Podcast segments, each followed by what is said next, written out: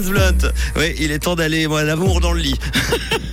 On se quitte avec l'info de ce mercredi soir. Je vous retrouve demain en pleine forme à 16h. Bonsoir Pauline.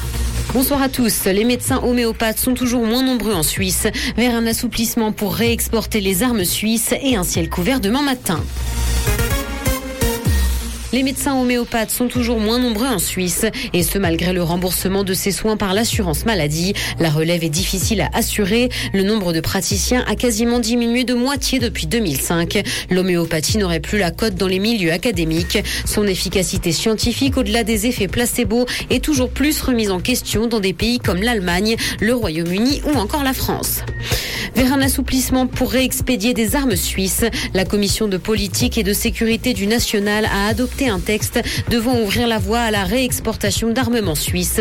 Les pays acheteurs doivent actuellement signer une déclaration de non-réexportation. Ils le devront toujours à l'avenir, mais le Conseil fédéral pourrait décider de la limiter exceptionnellement à 5 ans sous condition. Les États ne devront pas violer gravement les droits humains notamment. Le canton de Genève teste des automates à colis. Un projet pilote pour déposer ou retirer des paquets a été lancé. Pendant les six premiers mois, l'offre est d'ailleurs gratuite. Deux automates à colis avec 20 casiers chacun ont été installés dans le quartier de l'étang à Vernier et sur le site de la Haute École du paysage, d'ingénierie et d'architecture de Genève à la Servette. Dans l'actualité internationale, la réforme très contestée de la justice israélienne a passé une première étape. Le Parlement a approuvé deux dispositions phares de cette réforme alors que l'ONU appelle à suspendre les modifications proposées. Un appel qualifié par le Premier ministre d'absurde, jugeant de son côté que le Conseil des droits de l'homme des Nations Unies est un organisme partiel et inefficace.